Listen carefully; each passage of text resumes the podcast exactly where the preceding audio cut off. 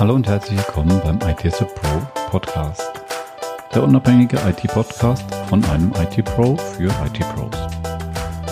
Alle zwei Wochen neu picken wir uns ein Thema raus und besprechen das aus möglichst vielen Aspekten. Mein Name ist Benjamin Bürg und du findest mich auf LinkedIn. Sehr gerne kannst du dich mit mir vernetzen. Heute sprechen wir über die Microsoft Power Toys. Welche gibt es und warum ich ohne ein Tool im Homeoffice nicht mehr arbeiten wollen würde. Bevor wir Power geben, geht noch ein herzliches Dankeschön an Martin Knupfer raus, dem Brand Designer aus Berlin. Seinen Kontakt findest du wie immer in den Show Notes. Power begleitet uns mit Microsoft schon eine lange Zeit. Es gibt PowerPoint für Präsentationen, die Power-Plattform mit Digitalisierungstools wie Power Apps, Power BI, Power Automate und Power Virtual Agents. Da bin ich noch ein sehr großer Fan von PowerShell. Und nun endlich gibt es die Power Toys von Microsoft wieder. Wieder, da es sie schon einmal bei Windows 95 und 98 und später nochmal bei XP gab. Die Power Toys sind somit kein Cloud-Service, sondern eine Ansammlung von unterschiedlichen Tools in einer Sammlung zusammengefasst. Persönlich bin ich kein Fan von den ganzen tollen Tools, die man so in Zeitschriften oder Portalen findet. Meistens verschlimmbessern sie nur die Situation lösen Probleme, die man ohne das Tool nicht gehabt hätte, oder kann problemlos selbst mit PowerShell oder mit bereits vorhandener Software gelöst werden. Die PowerToys sind Open Source und werden von einer starken Community vorangetrieben. Der Funktionsumfang wird stets erweitert und Stabilität ebenfalls adressiert. Bevor wir auf die einzelnen aber eingehen, schauen wir uns zuerst die Voraussetzungen an. Die PowerToys wird von Windows 10 18.03 oder höher unterstützt. Bei der aktuellen Version der Tools wird 1903 gefordert. Windows sollte auf einer x64-Architektur laufen. x86 und ARM sind, wie schreibt es Microsoft so schön, noch nicht unterstützt. Zusätzlich benötigt es .NET Core 3.1 Desktop Runtime. Fangen wir doch beim ersten an, dem Farbauswahl, dem Color Picker. Dem Color Picker kannst du mit der Windows Umschalt- und C-Taste aktivieren. Dann erscheint eine Pipette und du kannst die Farben aus beliebigen aktuell laufenden Anwendungen bestimmen. Der Farbwähler kopiert die Farbe automatisch in einem konfigurierbaren Format in die Zwischenablage. Er enthält sogar einen Editor. Mit dem kannst du deine Farben noch etwas optimieren. Sicher ein super Tool, wenn du auf die Schnelle die Farbe bestimmen möchtest. Das zweite Tool heißt Datei Explorer File Explorer. Bei dem Datei Explorer handelt es sich nicht um ein eigenständiges Produkt, sondern um ein Add-on für den Windows Explorer. Dieser kann dann SVG-Symboldateien oder Markdown-MD-Dateien in der Vorschau anzeigen lassen. Das dritte Tool nennt sich Bildgrößenänderung Image Resizer. Die Bildgrößenänderung ist ein Windows Explorer Erweiterung. Mit der Windows Explorer Menüerweiterung kannst du auf die schnelle Bildgrößen ändern lassen.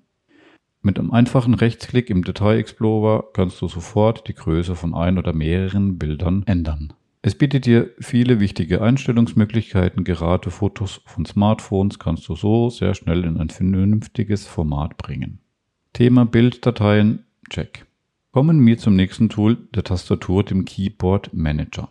Mit dem Keyboard Manager kannst du Tasten neu belegen lassen. Also wenn du zum Einfügen nicht Ctrl und V drücken willst, kannst du das zum Beispiel mit der F1-Taste erledigen lassen. Das Mapping und generell alle Funktionen der PowerToys funktionieren nur, wenn die Tools ausgeführt werden, also nicht im Anmeldescreen.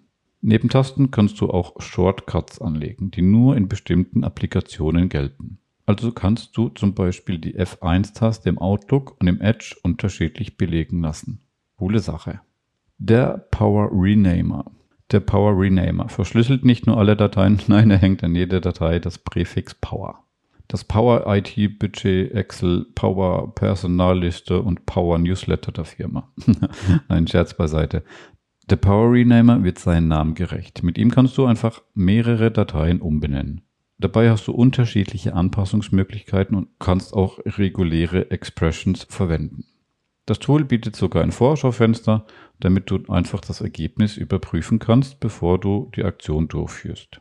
Das Highlight schlechthin ist die Funktion, die ganze Aktion wieder rückgängig machen zu können. Und das mit einfachem Control und Z, dem ganz normalen Bearbeiten rückgängig.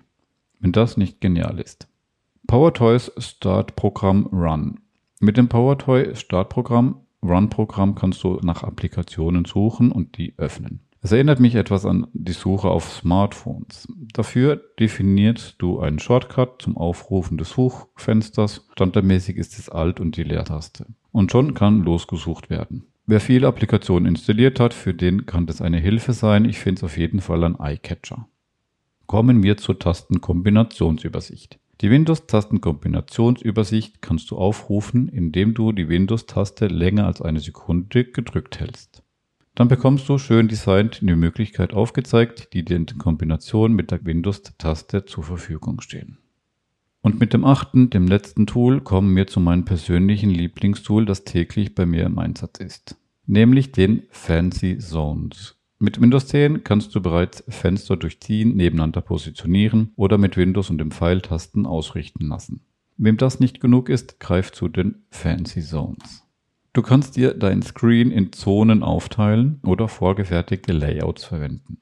Oder du legst dir eigene an. Für das Homeoffice habe ich mir ein Samsung Screen gegönnt mit einer Auflösung von 3440 zu 1440 auf 34 Zoll. Also im Prinzip zwei Monitore in einem vereint.